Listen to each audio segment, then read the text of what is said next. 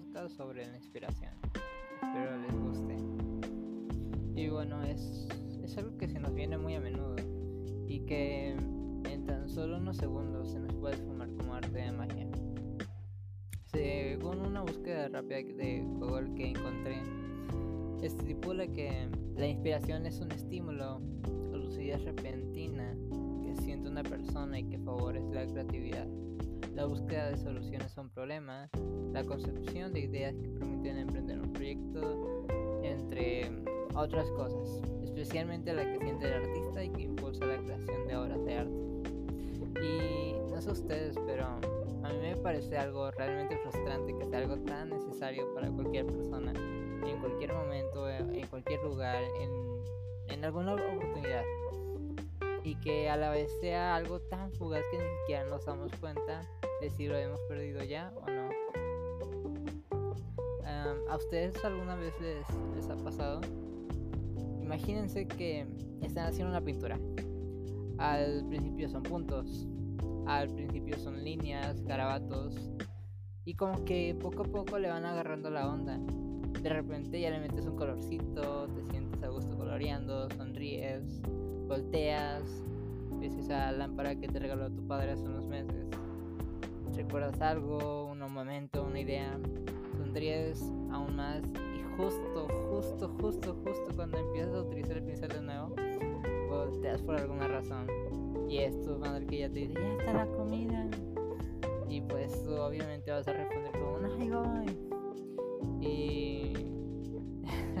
y puff, o sea, has olvidado pintar y aprendes composición, por así decirlo. Y bueno, ya sabes cómo termina, porque a todos les ha pasado y les va a pasar una y otra vez hasta que dejemos de pensar en algún momento de nuestra vida. Imagínatelo y te lo repito, lo necesitas todos los días y a todas horas. Incluso yo, haciendo este podcast para todos los oyentes que están escuchando. Y bueno, que obviamente realmente aprecio que hagan. Muchas gracias por escuchar. Y bueno, por eso a cualquiera que me esté escuchando, si justo ahora están haciendo algo de provecho, si se sienten cansados, si piensan que necesitan un empujoncito o aún no caben en el proyecto que hace un día o bueno, quién sabe, algunas semanas o incluso meses, este es el momento, como que la gran señal en donde se acabó el podcast. apagan el podcast, este, se ponen una musiquita bien chan chan chan y se ponen a trabajar en ustedes mismos, ¿verdad?